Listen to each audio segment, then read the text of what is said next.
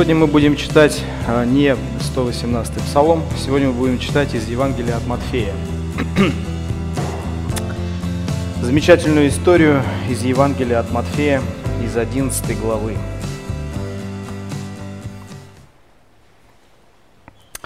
Евангелие от Матфея, 11 глава, с 1 стиха. Давайте прочитаем. И когда окончил Иисус наставление двенадцати ученикам своим, перешел оттуда учить и проповедовать в городах их. Иоанн же, услышав в темнице о делах Христовых, послал двоих из учеников своих сказать ему, «Ты ли тот, который должен прийти, или ожидать нам другого?» И сказал ему Иисус в ответ, «Пойдите, скажите Иоанну, что слышите и видите. Слепые прозревают, и хромые ходят, прокаженные очищаются, и глухие слышат. Мертвые воскресают, и нищие благовествуют. И блажен, кто не соблазнится о мне. Вот такая история. Короткая, но очень интересная, очень важная история, где мы видим, что Иисус укрепляет веру своего последователя, устраняет сомнения в жизни своего верного служителя, посвященного, и о котором свидетельствовал сам Господь, что из рожденных женами не восставал больше Иоанна Крестителя. Наверное, эту историю можно сравнить с таким хорошим нокдауном, в котором оказался Иоанн Креститель. Он, он был потрясен. Он был потрясен, и э, в той ситуации, в которой он находился, он посылает своих учеников к Иисусу за укреплением – за советом, за надеждой, за, за... он как возвал, как э, Петр в свое время кричал, «Господи, помоги мне».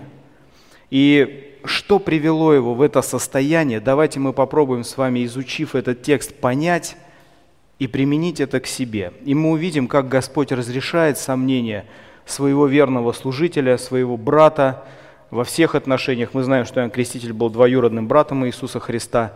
Они делали одно дело, они были мощными бойцами, мощными работниками на Ниве Божьей. И мы увидим, как Господь разрешает сомнения Иоанна. Даже можно сказать, наверное, нужно сделать оговорку, поправку, что это были не сомнения. Наверное, лучше определить это состояние, в котором пребывал Иоанн Креститель, как растерянность. Растерянность непонимание, смущение. А, вот, наверное, это будет лучшим, более точным определением, чем сомнение. Потому что а, действительно нужно помнить о том, что за личность был Иоанн Креститель. Это был человек, который взял Иисуса за руку и вывел к народу и сказал, вот Агнец Божий, вот Мессия, вот Он пришел. В этом заключалась его роль, его функция. Он видел облако, он слышал голос, который свидетельствовал об Иисусе, которого он держал за руку. Это Сын мой возлюбленный, в нем мое благоволение. Этот человек прекрасно понимал, кого он держал за руку. Прекрасно понимал, кто такой Иисус. Он говорил, лопата его в руке его. Он очистит гумно свое. Он солому сожжет огнем неугасимым, пшеницы соберет в житницу. Помните, да? Поэтому это не тот человек, который будет сомневаться в мессианстве Иисуса, в божественной личности, в божественной природе Иисуса Христа. Но э, изучив этот текст, мы поймем, почему он пришел в это состояние, которое лучше определить как растерянность. Он растерян, он слегка потрясен и смущен. Что происходит? Почему, почему происходит так? Господи, объясни мне. Друзья, знакомая ситуация, нет? Знакомая? Ну так, вы знаете, беседовали, а, есть такое мнение, что не всем это знакомо. И, да и слава Богу, да и слава Богу. Есть, есть братья, сестры, есть люди, которые живут, знаете, как вот говорят же, у Христа за пазухой, как сыр в масле. И все как-то по жизни складывается, и все как-то удобно, и все как-то вот размеренно, хорошо, спокойно. Но есть те люди, которые действительно, как Иоанн, креститель порой пребывают в этом нокдауне, получают эти удары мощные от э, тех ситуаций, от тех обстоятельств, которые складываются, и порой в их жизни, в их судьбах, в сердцах возникает этот вопрос, Господи, что происходит сейчас? Что происходит? Я верю, что среди нас много таких, которые переживают это состояние, поэтому хочется говорить об этом. Хочется, чтобы вот разобрав и поняв эту историю, мы нашли утешение и получили то укрепление веры для себя, которое получил Иоанн Креститель из уст Иисуса Христа и жили этим. Смотрите, друзья, Иоанн услышал в темнице о делах Христовых. Ничего себе, да? Он услышал в темнице о делах Христовых. Не в храме, не среди учеников Иисуса Христа, не в теплой горнице, да, не, не в кругу своих учеников, которых у него было великое множество. Он слышит от, о, об делах, о том, что творит Иисус Христос из темницы. А, очень неподобающее для него место, но Иоанн там оказался. Вы помните, за что он там оказался, да? По какой причине? Он обличал Ирода, он обличал царя Ирода, которому он имел доступ. Ирод слушал его, он понимал, что это пророк, а, пророк Божий. И Иоанн имел допуск к нему, он имел общение с Иродом, и он обличал его за Иродиаду, его жену, которую он отжал, можно сказать, у своего брата. Он совершил грех. Он совершил грех, откровенный а, на глазах у всего Израиля, женился на жене своего брата Филиппа. И Иоанн Креститель обличал его за это, за что был, соответственно, брошен в темницу, в тюрьму. И находился к моменту этого разговора, он находился там уже год.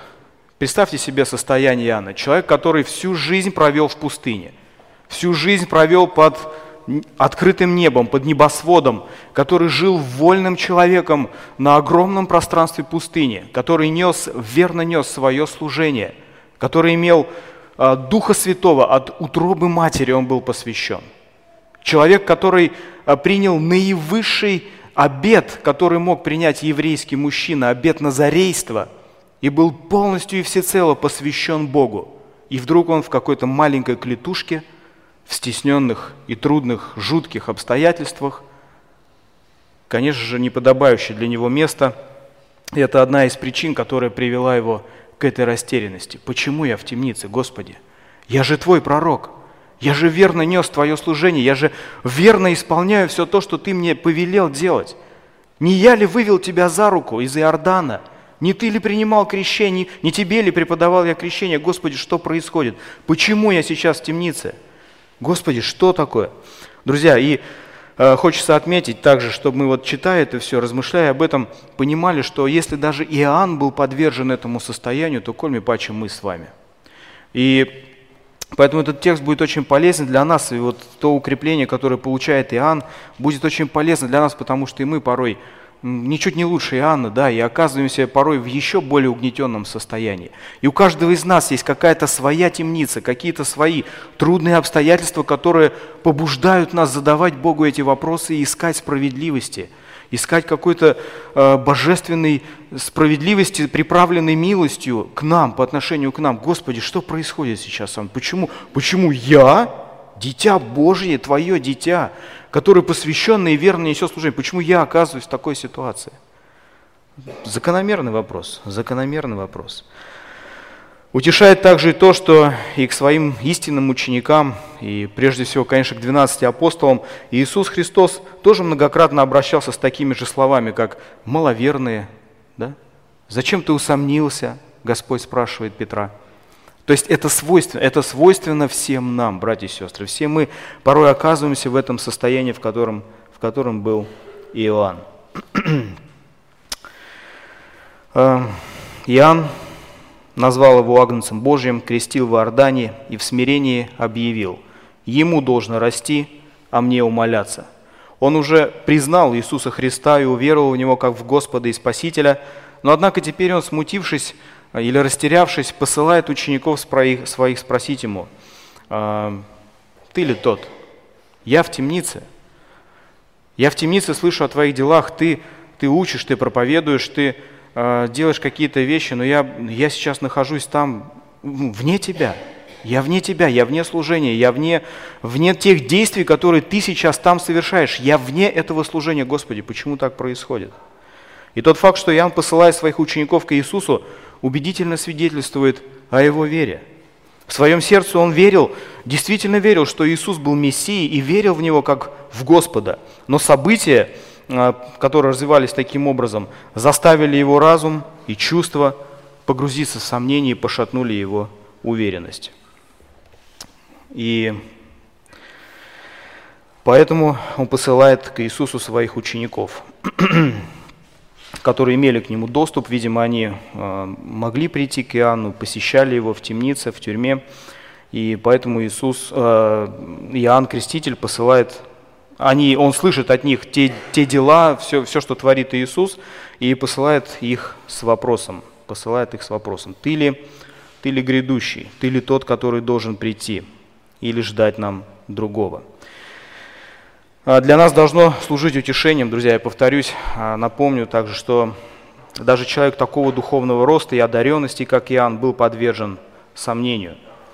Из текста и, в частности, из этой ситуации можно назвать или можно увидеть несколько причин, которые мы сейчас разберем, и попытаемся понять, почему же он а, в это, в это состояние пришел. Первое, что мы уже сказали, это те трудные обстоятельства, с которыми он столкнулся, та темница, в которую он попал, в которой не должен был находиться.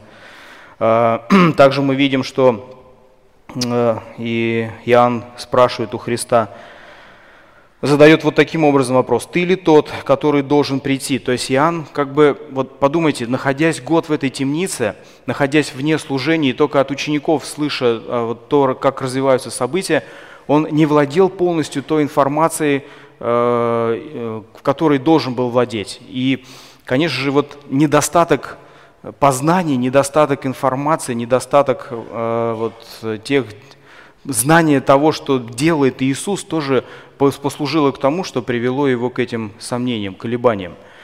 Э, также очень важный момент, который нужно отметить, друзья, помимо этого, э, мирское, мирское влияние, или лучше сказать, то мнение, которое сформировалось э, о личности Мессии в то время в Израиле – об этом мы еще тоже поговорим подробнее. Я просто назову сейчас а, те моменты, которые привели Иоанна в это состояние, потом мы о них более подробно поговорим. То есть то мнение, которое сформировалось в Израиле на тот момент.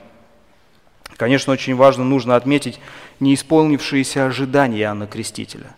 Он, он совсем не ожидал, что события будут развиваться именно таким образом, которых, а, в которых он сейчас находится, в которых он сейчас попал. И мы видим, как Иисус в конце успокаивает, увидим, как Иисус успокаивает и утешает Иоанна Крестителя.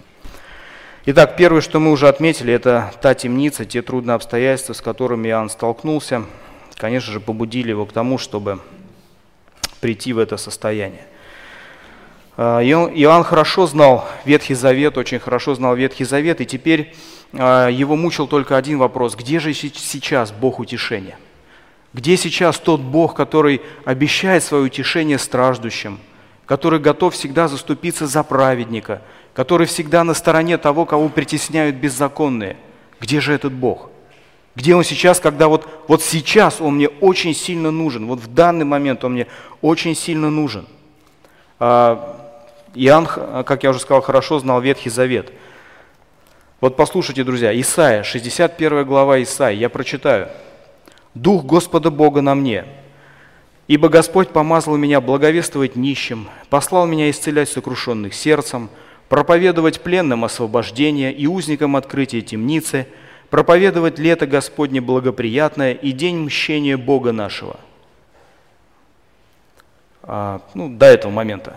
То есть Иоанн понимал, что Мессия это сделает, что эти слова обращены к Мессии, это отражен его характер, его действия отпустить пленных на свободу, исцелить сокрушенных сердцем, установить царство, то есть полностью сломать ту систему, в которой он сейчас находился. Но он в темнице. И ничего из того, что он знал из Ветхого Завета о Мессии, не осуществилось сейчас.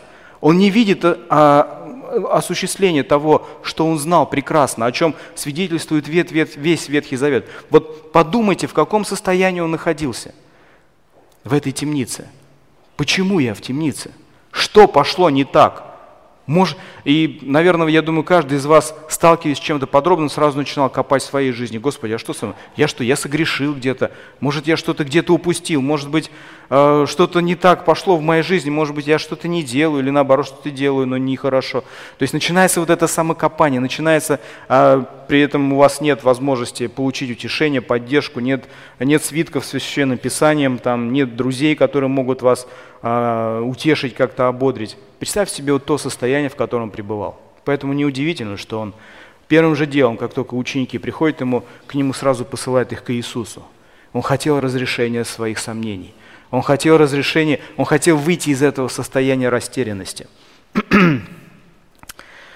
А, когда христианин на протяжении многих лет верно и жертвенно служит Господу, а затем переживает какую-то трагедию в своей жизни или даже ряд трагедий, Тут, конечно, трудно не задаться вопросом о Божьей любви и справедливости. Бывает очень много различных ситуаций, которые побуждают нас к тому, чтобы задавать эти вопросы. Почему ты допустил, что это произошло со мной?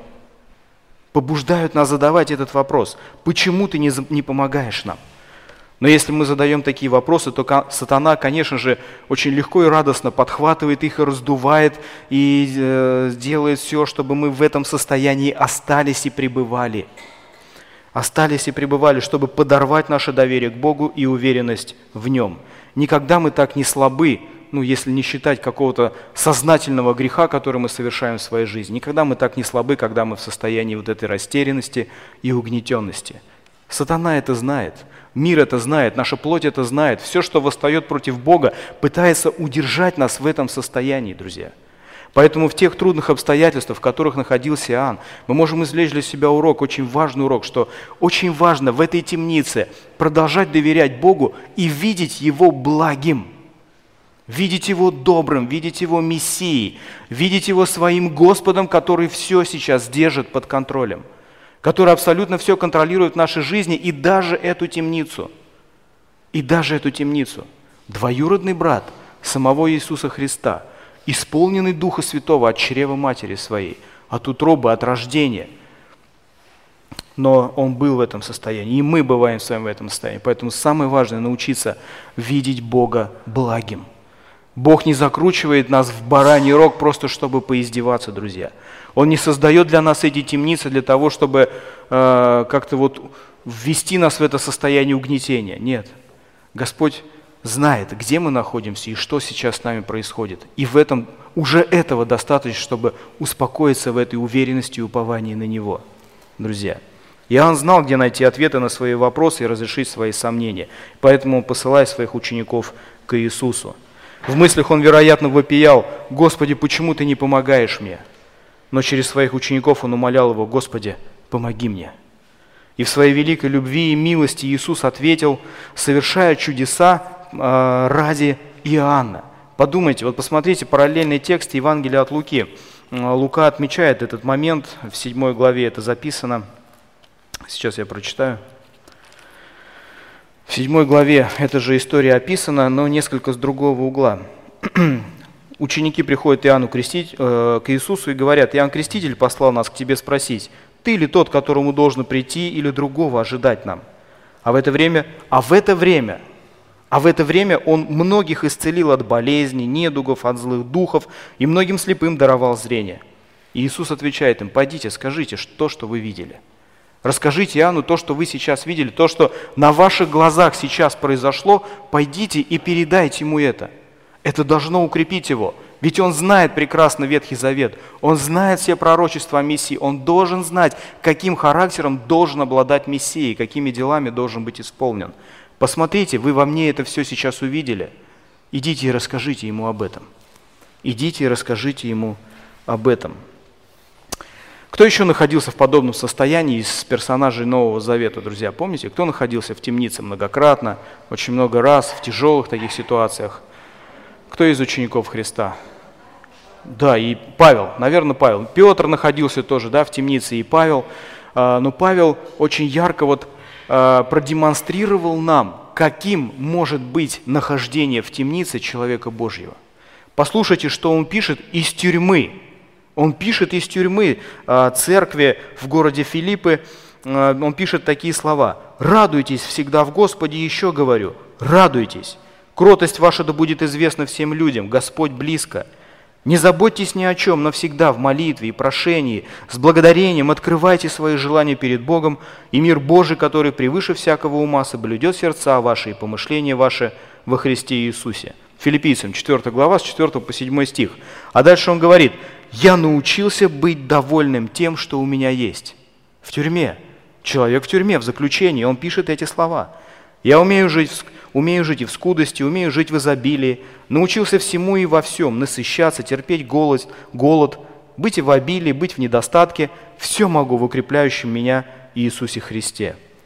Вот пишет Павел, вот его слова – Конечно же, сравнивая Иоанна Крестителя и Павла, мы не должны забывать, что Павел обладал более полным откровением. Если бы Иоанн Креститель а, видел то, что видел Павел, и пребывал в том, в чем пребывал Павел, в этой полноте откровения, конечно же, бы он тоже, наверное, сидел в тюрьме и пел песни, ожидая развития своей участи.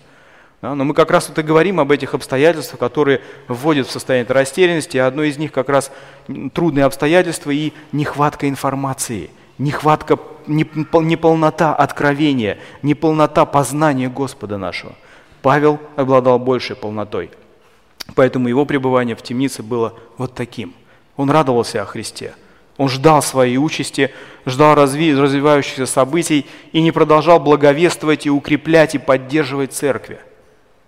Подумайте, друзья, об этом. Он Тимофею писал, «Я течение совершил, я веру сохранил, а теперь готовится мне венец правды. Павел знал, что, ему, что его скоро казнят. И он не трепетал, он не был в ужасе, он не был в этой растерянности. Он спокойно и стойко ожидал этого. Ожидал как венца. Ожидал как логического итога своей жизни, хорошего итога, яркой победы, когда все думали, что это поражение. Трудные обстоятельства, конечно же, причиняют боль и мучения – но реакция на них должна быть такой же, какой была у Иоанна Крестителя. Идти к Господу и просить, чтобы Он удалил наши сомнения, наши тревоги и наши страхи. Господь в силах это сделать. Мы видим пример Иоанна. И хотя Иоанн и слышал о делах Христовых, как мы уже говорили, эти сведения были неполными, полученные из старых рук. Иоанн находился очень долго в тюрьме, и теперь нетрудно понять, что у него возникли сомнения. Он не был очевидцем его величия, как Петр, Иаков Иоанн. Он также не умел возможности увидеть Сына Божьего, видеть все проявления чудес, которые Он совершал. Он не слышал Его учения, он не слышал Нагорной проповеди и многого того, что, а, в чем пребывали ученики, апостолы Иисуса Христа. Иоанн не познал все истины о Мессии, которого он был, а, которого он был, которого он проповедовал. Ну и поэтому а, конечно же, он был в, так, в подобном состоянии. Многие верующие сегодня также сомневаются в некоторых истинах о Боге из-за неполной информации, недостатка знаний или непонимания Его Слова. Но христианин, который погружен в Писание, который хорошо знает Слово э, и пребывает в нем, не имеет причин притыкаться, потому что Бог, когда говорит через свое Слово, все эти сомнения, вся эта растерянность улетучивается, как туман под лучами солнца. Помните, как Иисус отвечает на сомнения и растерянности двух учеников по дороге в Имаус, когда они шли растерянные, опустошенные, видя все и наблюдая все, что происходило в те дни в Иерусалиме. И сначала Он упрекает их в чем, друзья, кто помнит? Иисус в чем упрекает учеников по дороге в Имаус? Что они медлительны в чем? Медлительны сердцем, чтобы верить всему, что предсказывали пророки. Медлительны, на, медлительны к тому, чтобы верить всему, о чем сказано в Священном Писании о Мессии. У них были какие-то свои представления, о, о чем мы уже говорили, навеянные э, обществом того времени. И ученики купились на это, повелись, вместо того, чтобы верить Слову, которое могло бы легко объяснить им все, что произошло в эти дни в Иерусалиме. Они были медлительны к тому, чтобы это принять, чтобы в это поверить. И затем он, начав от Моисея и от всех пророков, объясняет этим ученикам а, сказано о нем во всем Писании. Да? И ученики сразу же поняли, не горело ли в нас, не, не горело ли в нас сердце наше, когда он говорил нам на дороге и когда изъяснял Писание. Вот тогда только пришли к пониманию. Прежде чем они узнали, кто говорил с ними, истина Божьего Слова уже стала рассеивать их сомнения и укреплять веру. Мы все в этом нуждаемся, братья и сестры. Все нуждаемся в том, чтобы истина Божьего Слова защищала нас от сомнений и рассеивала их, когда они возникают. В этом случае верийцы могут служить замечательным примером для нас. Помните, верийцы, которые что делали? Они были благомысленными. В чем заключалась их благомысленность? Они приняли Слово со всем усердием потому что они ежедневно разбирали Писание, точно ли то, что проповедовал Павел. То, точно ли то, что проповедовал Павел, было истиной, друзья. Пример для нас. Если мы погружены в Слово Божие, мы можем избежать а, вот этого состояния неполного откровения или недостатка информации. Чем больше мы знаем Господа, чем больше мы погружены в Нем посредством Его Слова, тем меньше состояние растерянности будет в нашей жизни. Вы будете знать, куда, как и зачем ведет вас Бог. И даже если вы этого знать не будете, вы все равно будете уверены в Нем. Ведь Господь через Писание утверждает нас в первую очередь именно в доверии к Нему, показывая нам примеры, многочисленные примеры людей, которых Он воспитывал в вере, воспитывал в том, чтобы доверять себе, несмотря ни на что, несмотря ни на какую темницу. Третьей причиной является конечно же, как мы уже говорили, а, то бытующее мнение о Мессии, которое царило, которое преобладало в те дни в Израиле. А, подумайте, Мессия, который должен прийти. И, видимо, Иоанн разделял некоторые из этих неправильных представлений. От Мессии что прежде всего ожидали, друзья? Помните? Что он освободит Израиль который в то время находился под игом Рима, под римским владычеством.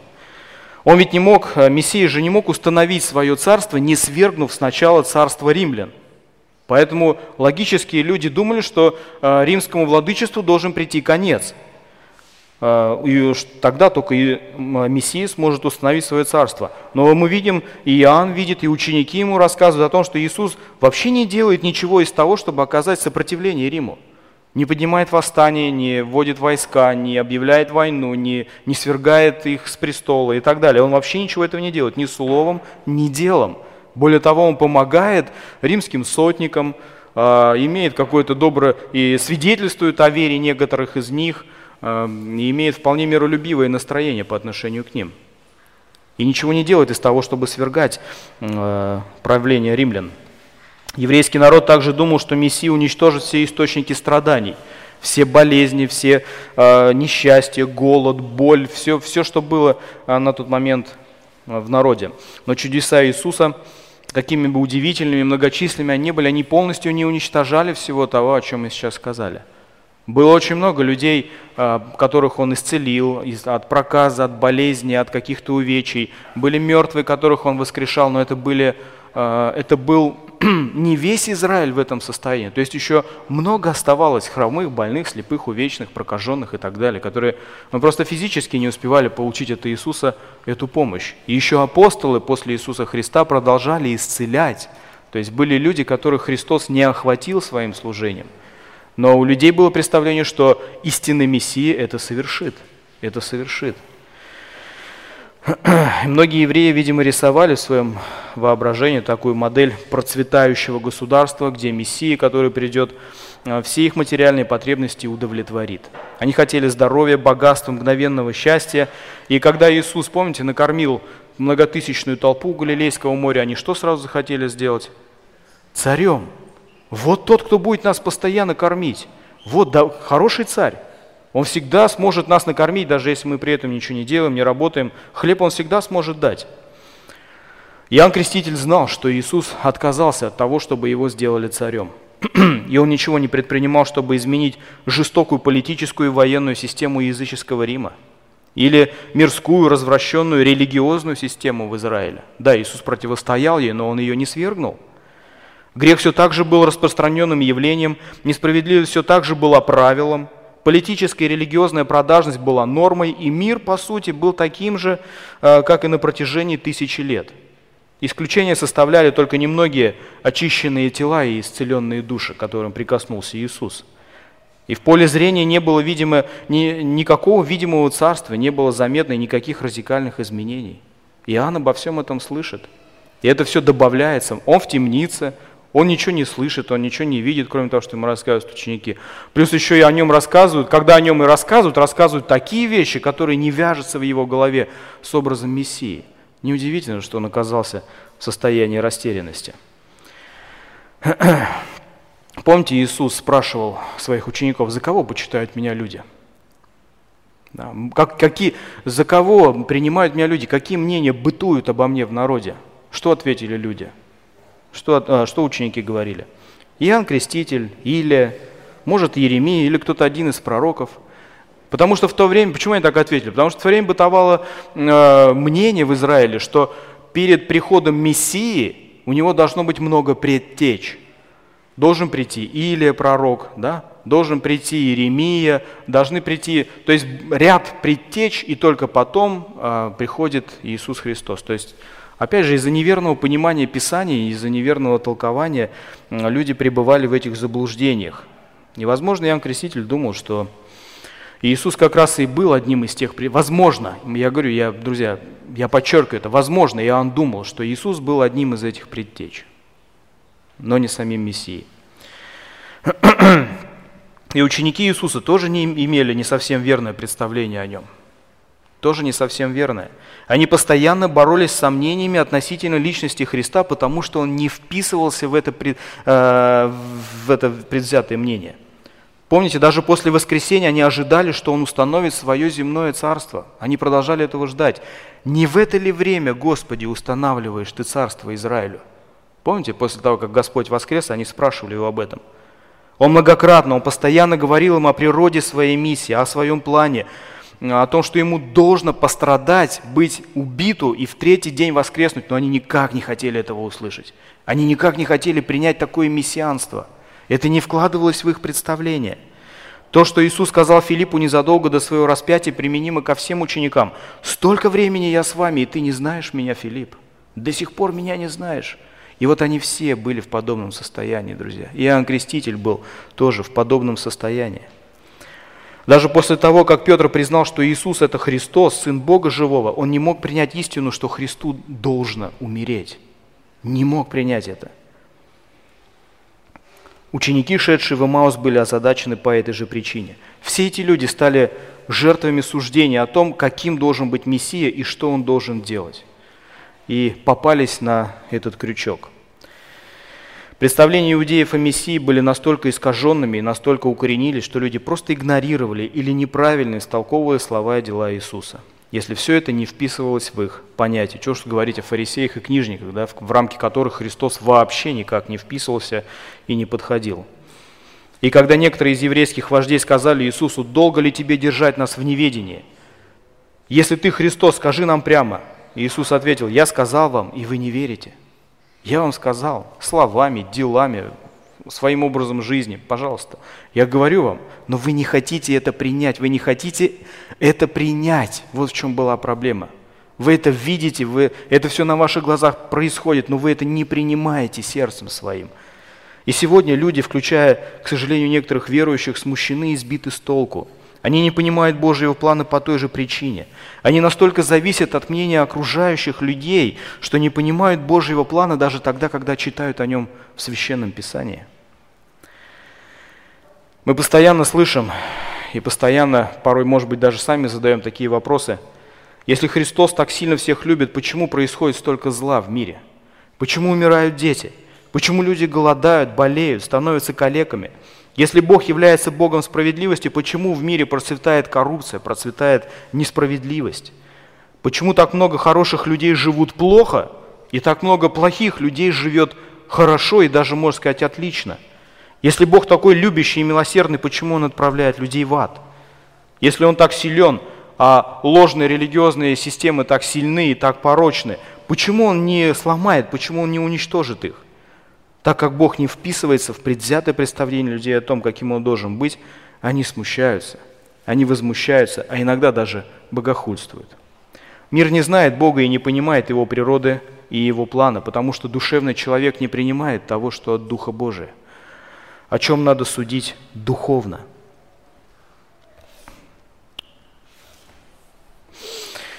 Вот так, друзья. Невежество и неверие всегда ослепляют глаза людей. И они не видят тех реалий Царства, Божьего Царства, которые их окружают. Не зная характер Христа, не понимая Его дел, конечно же, можно очень легко прийти в такое состояние. ну и неисполнившиеся ожидания. Тоже очень важный момент, который привел к растерянности Иоанна Крестителя, неисполнившиеся ожидания – а, то, что Иоанн поручает своим ученикам спросить именно вот об этом. Может нам другого ожидать? Вздумайтесь смысл вопроса. Может нам другого ожидать? Да, я тебя за руку взял, да, я слышал голос, да, я вижу твою божественную природу, но, наверное, может быть, кто-то еще должен прийти. Может быть, я не понимаю чего-то, может, как-то Бог так вот делает свое развитие событий, развитие своего плана таким образом, что, наверное, может, еще кто-то должен прийти. Под водительством Духа Иоанн провозглашал, что идущий за мной сильнее меня, я недостоин понести его обувь, что он будет крестить вас Духом Святым и огнем, лопата его в руке его, он очистит гумно свое, соберет пшеницу, соберет пшеницу свою в житницу, а солому сожжет огнем неугасимым. Евангелие от Матфея, 3 глава. Иоанн знал, все, что он проповедовал, есть истина. Он знал, что проповедовал он именно об Иисусе, однако Иисус ничего не сделал того, о чем Иоанн возвещал. Не исполнившиеся ожидания. Представьте себе – Представьте себе, представьте, вот я, например, как проповедник, да, с кафедры вам возвещаю, возвещаю, сейчас придет Иисус, Он будет делать вот это, вот это, вот это, друзья. Приходит Иисус, меня с кафедры подвигает и начинает делать совсем другие вещи. Ну, понятно, у вас-то диалог с Ним завязывается, вы продолжаете слушать Его, да, продолжаете как-то, а я в стороне стою, Господи, подожди, я же сейчас о тебе совсем другое говорил. Представьте себе состояние Иоанна – он же ожидал, что вот Христос сейчас возьмет свою лопату и как начнет наводить порядок всех этих фарисеев и книжников поганой метлой. Но он это ничего не делает. Да, были какие-то моменты, там из храма выгонял, да, противостоял им э, каким-то образом, но не было того, чтобы он начинал очищать гумно свое в том виде, в каком а, представлял и проповедовал об этом Иоанн. Он ожидал, что Иисус продемонстрирует свою абсолютную власть, совершив полный окончательный всемирный суд – но вместо этого что Иисус делает, вместо всемирного суда? Собирает 12 учеников, причем из рыбаков, простых людей, мытарей бывших, да, людей, которые были нон-гранта, персонами нон-гранта в обществе вообще. Собирает группу из 12 сомнительных последователей и начинает учить их так, как это делали многие другие раввины на протяжении многих тысячелетий в Израиле. Вот что начинает делать Иисус – он демонстрировал силу, которую, э, которая способна творить великие чудеса, но использовал ее не на разрушение, э, например, римского владычества, а на исцеление, на помощь людям. Э, использовал ее, чтобы спасать и исцелять, а не судить. И теперь, конечно, находясь в тюрьме, Иоанн ожидал, что Господь произведет суд, что Господь освободит его, что тяжбу его возьмет на себя и освободит праведника, что есть Бог, судящий на земле, но ничего этого не происходило. Он продолжает оставаться в темнице, Христос а, продолжает там учить своих учеников, делать какие-то дела. И, и ничего не происходило. Он даже себя не защищал от своих обвинителей, Иисус. Даже себя не защищал от своих обвинителей, не говоря уже об Иоанне и о других личностях. И Иисус не мстил за праведных. Иоанн не видел ни божественного вмешательства, ни суда, ни торжества справедливости. И, конечно же, все это привело его в такое состояние. Нам с вами, друзья, бывает трудно понять, почему Бог допускает страдания для многих своих детей и позволяет многим злым и нечестивым людям благоденствовать. Это очень тяжело понять и не поддается, конечно, нашему рассудку. А Иоанну Крестителю было тяжело вдвойне. Прежде всего потому, что он был, конечно же, истинным праведником – великим пророком, величайшим из рожденных женщинами на этой земле. И он был призван Богом проповедовать покаяние и суд. Он был призван к тому, чтобы приготовить мир к приходу Иисуса Христа, чем он и занимался, к приходу Мессии. И более того, он должен был провозгласить приход грядущего, который совершит суд. Не просто к приходу Мессии, а к Мессии, который будет судить Он думал, что это произойдет, если не сразу, то ну, хотя бы там через какое-то время. Но этого не происходило. Мы иногда с нетерпением ожидаем скорейшего возвращения Господа, но когда проходят годы, а Он не приходит, надежда угасает, а с ней ослабевает и наше посвящение, наше поклонение, служение, духовный рост. Мы не перестаем ждать, что Он однажды придет, но перестаем думать об этом и надеяться, как прежде, с той же посвященностью и радостью, с тем же отчаянием. И некоторые насмешники даже говорят, а где обетование, пришествие его? С тех пор, как стали умирать отцы от начала творения, все, все остается так же. Ничего у вас не происходит. И, и, и не приходит он. Что вы будете делать? Друзья, Иисус успокаивает Иоанна и успокаивает всех нас.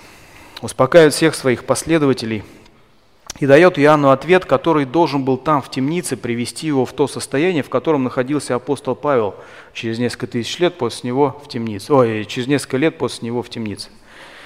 Иисус отвечает, «Пойдите, скажите Иоанну, что слышите и видите. Слепые прозревают, хромые ходят, прокаженные очищаются, глухие слышат, мертвые воскресают, нищие благовествуют, и блажен, кто не соблазнится обо мне». Иисус не просто говорит «да» или «нет», но он предпочитает дать более взвешенный, более, более обоснованный ответ. Он говорит, посмотри, он говорит э, через учеников, расскажите то, что вы видите своими глазами. Расскажите то, очевидцами чего вы стали. А всем, всем этим, все эти доказательства принесите э, Иоанну. Они должны были сказать Иоанну, частично повторив все то, что уже рассказывали раньше. И помимо тех сведений, которые Иоанн уже получил от своих учеников, и многое узнавал из других источников, а, потому что люди по всей Палестине, из Сирии, из Галилеи, Десятиградия, Иерусалима, Иудеи, Иордана, очень многие следовали за Иисусом с самого начала Его служения. И поэтому очень много было свидетельств Его чудес и Его силы. И Иоанн должен был об этом узнать. Иоанн был великим человеком Божьим, и он был любим Иисусом Христом. И когда его верный предтеча томился в темнице, глядя в лицо своей близкой смерти, Господь Иисус решил засвидетельствовать ему о себе. И Лука, вот тот текст параллельно, к которому мы уже обращались, а, сообщает о том, что когда ученики Иоанна спросили Иисуса, является ли он тем, кому должно прийти, как раз, вот как я уже говорил, в это время он исцелял от злых духов, от, а, от болезней, немощей. Именно в это время, когда ученики пришли спрашивать. Иисус продемонстрировал Э, чудеса специально ради них и более того, ради самого Иоанна. Как должно быть затрепетало сердце Иоанна, когда он не только получил новое, подтверждающее мессианство Иисуса свидетельство, но и узнал, что Господь совершил такое множество чудес специально, чтобы утешить его в минуты одиночества и растерянности. И хотя Иисус ничего не сделал, чтобы облегчить физические страдания узника Иоанна, Он послал ему подтверждение того, что он действительно совершал мессианский труд. Ведь Иоанн это прекрасно знал. Мы уже говорили о том, что он очень хорошо знал Ветхий Завет, и он понимал, какие дела будет совершать Мессия. И именно на это Иисус обращает в его внимание через своих учеников. Все, что предсказано обо мне в моей жизни сейчас сбывается. Слепые прозревают, хромые ходят, прокаженные очищаются, глухие слышат, мертвые воскресают, нищие благовествуют. Иоанн, это всего лишь тень. Это предвкушение, прообраз грядущего царства. Потому что я делаю сейчас, ты можешь видеть, что я проявляю заботу, исцеляю и имею власть над всем. В малой степени это явлено сейчас, но когда-то это будет в, в изобилии явлено в будущем. Но не твоя задача знать времена и сроки. Да, я Мессия. Его величественное «да, это я» должно было укрепить Иоанна. Иисус сам скоро пойдет по его стопам, он сам пойдет этой же тропой на крест. Да, он не, не вытащил Иоанна из тюрьмы, он никак не облегчил его страдания. Более того, он сам скоро пойдет умирать. Но при этом он, он Мессия. Он Мессия, и он укрепляет Иоанна в этом. Это я, блажен, кто не усомнится во мне. Блажен тот, кто не сомневается во мне. Вот человек по-настоящему счастлив, тот, кто полностью уверен в Боге, даже когда не понимает Его дел, не понимает того, что сейчас с ним происходит, не понимает того, как развиваются события. У меня есть одно представление, но они развиваются совсем иначе. Блажен тот, кто не сомневается. Не сомневайся, Иоанн. Не сомневайся, укрепись в доверии ко мне. Находись там в этой темнице и жди развития событий, как оно будет. Ты уже оттуда не выйдешь. Тебе, тебя казнят. Но в каком состоянии тебя казнят? Блажен, кто не усомнится во мне, говорит Господь. Это было мягкое предостережение и нежный, нежный упрек. Если хочешь иметь благословение моей радости и мира, говорит Иисус Иоанну, не сомневайся – это предостережение никак не убавило уважения Иисуса к Иоанну, о чем свидетельствует, свидетельствует его речь в последующих стихах. Вы можете дома прочитать, с каким восторгом, с какой мощью Иисус описывал жизнь и служение своего двоюродного брата. Он уважал его и любил.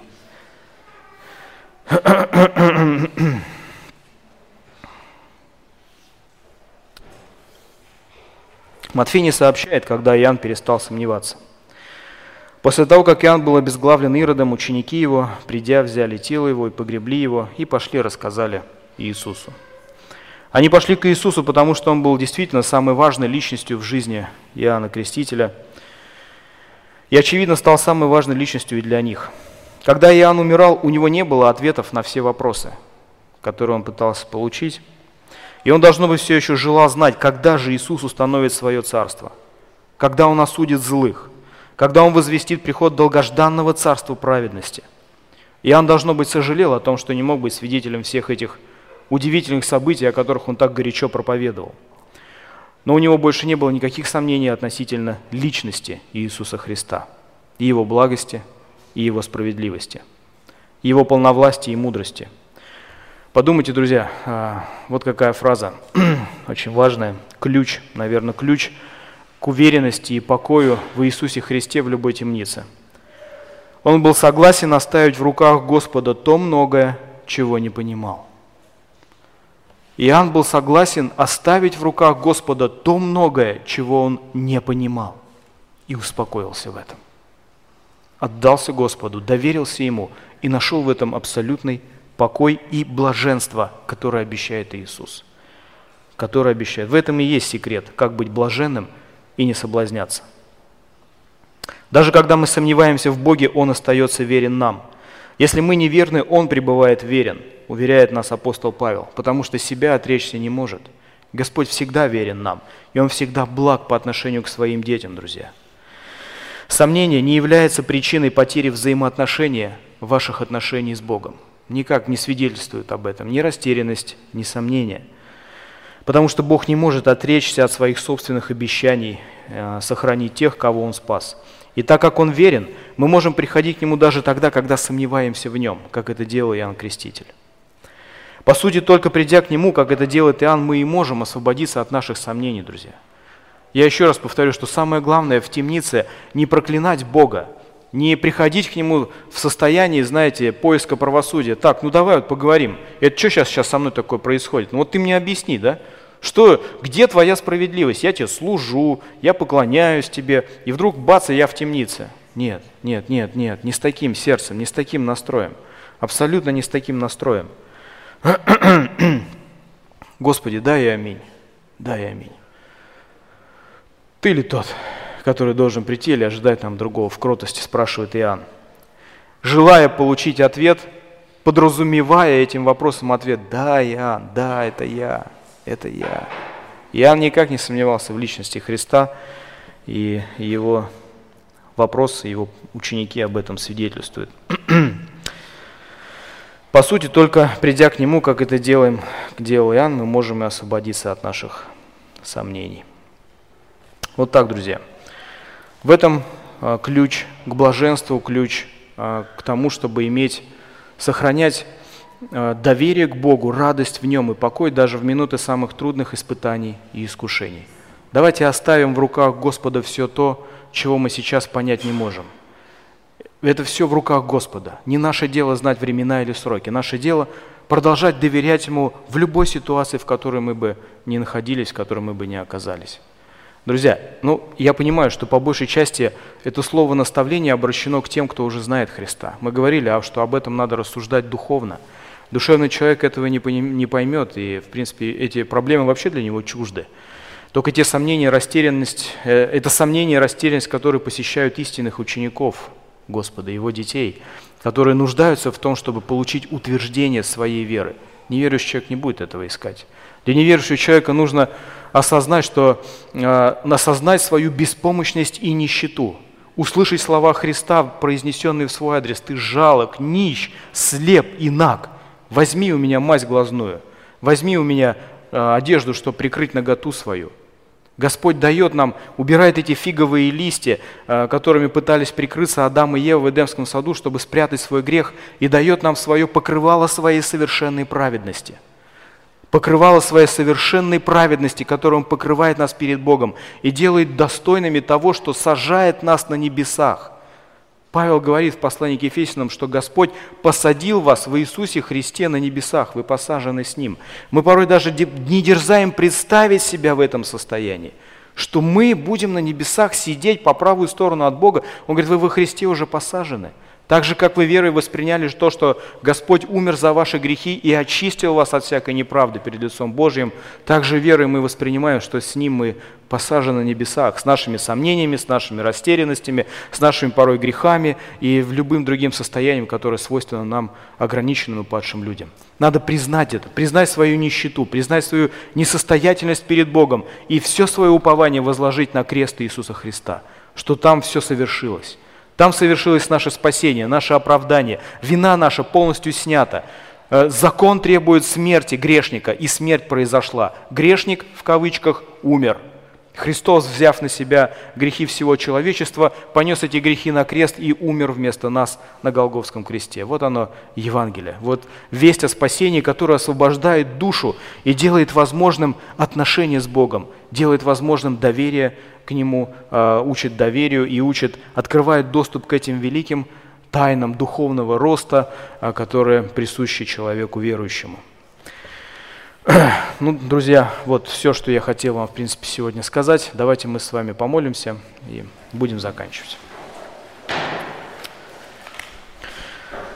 Великий наш Бог, мы преклоняемся перед Твоей мудростью, мы преклоняемся перед Твоим величием. В делах Твоих Ты велик, Господь, и в том, что Ты совершаешь сейчас на этой земле. И нам стал, дал быть причастниками этого. Мы, Господи, благодарим Тебя. И мы умоляем Тебя, чтобы во всех этих перипетиях жизни, чтобы во всех этих темницах и трудностях, во всем этом непонимании порой Твоих дел, которые происходят, мы не утратили доверие к Тебе – чтобы мы, Господи, вышли из, э, порой из этого состояния растерянности и сомнения и спокойно, уверенно и в радости ожидали развития событий, чтобы в любой момент быть готовыми послужить изволению Твоему и быть верными орудиями в руках Твоих. Благослови нас в этом, научи нас. Пусть пример Иоанна Крестителя укрепит нас, Господь, укрепит наше доверие к Тебе, нашу веру, Господи, в Тебя и совершит то, к чему Ты и предназначил все. Я прошу Тебя во имя Иисуса Христа, распусти нас сейчас миром. Аминь.